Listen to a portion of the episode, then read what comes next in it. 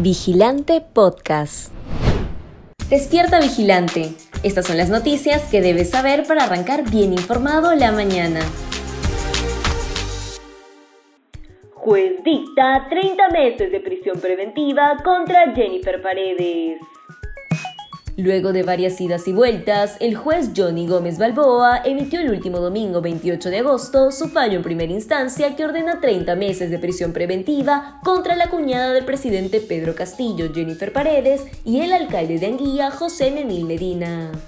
En virtud a ello, este lunes 29, ambos investigados por organización criminal, colusión agravada y lavado de activos como parte de una estructura corrupta enquistada en el Ministerio de Vivienda para amañar licitaciones y direccionar obras públicas, fueron trasladados a la carceleta del INPE en el penal de Ancón 2.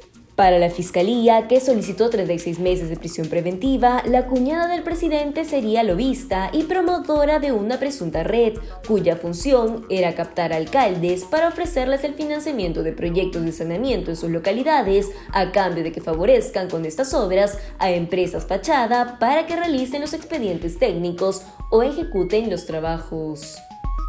Cinco bancadas parlamentarias cuestionan idoneidad de Lady Camones para el cargo de presidenta del Congreso.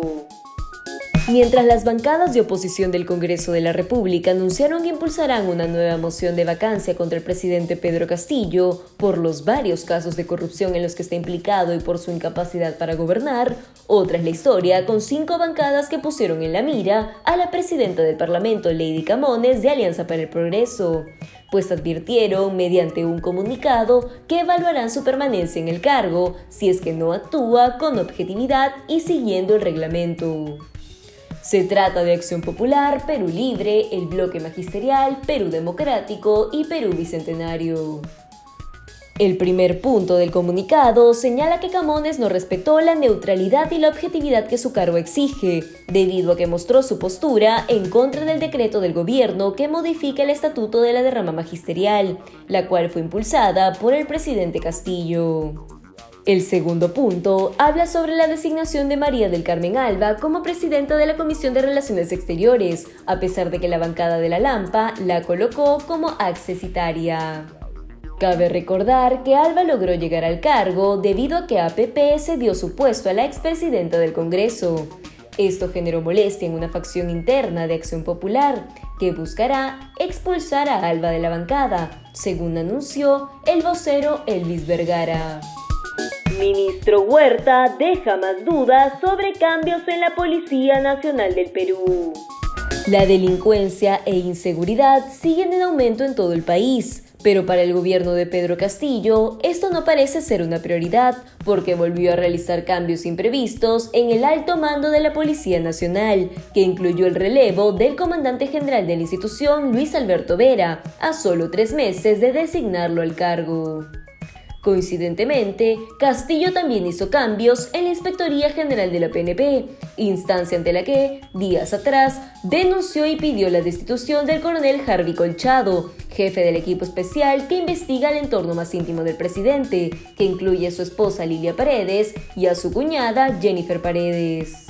En su reemplazo, el mandatario puso como nuevo jefe de la inspectoría a Segundo Mejía, un oficial cuestionado y cercano a él, que ahora tendrá a su cargo el proceso disciplinario contra Colchado por la diligencia del 9 de agosto en Palacio de Gobierno.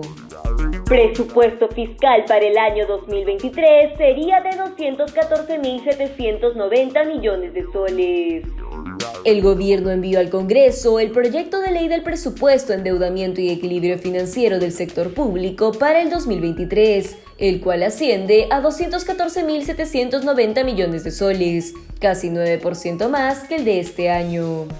De este monto total, que equivale al 21% del PBI nacional, un 66.4% corresponderá al gobierno nacional, un 19.7% será destinado para los gobiernos regionales y un 13.9% para los gobiernos locales.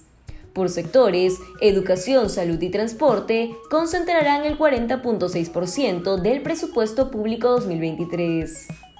El ministro de Economía y Finanzas, Kurt Burneo, se presentará el viernes 2 de septiembre ante el Pleno del Congreso para sustentar el proyecto, que en términos nominales representa el incremento presupuestal más alto en cinco años. Menos del 5% de candidatos en Huancavelica presentaron su declaración jurada de intereses. Con la intención de promover un proceso electoral transparente, todos los candidatos a nivel nacional deben presentar su declaración jurada de intereses hasta el próximo viernes 2 de septiembre.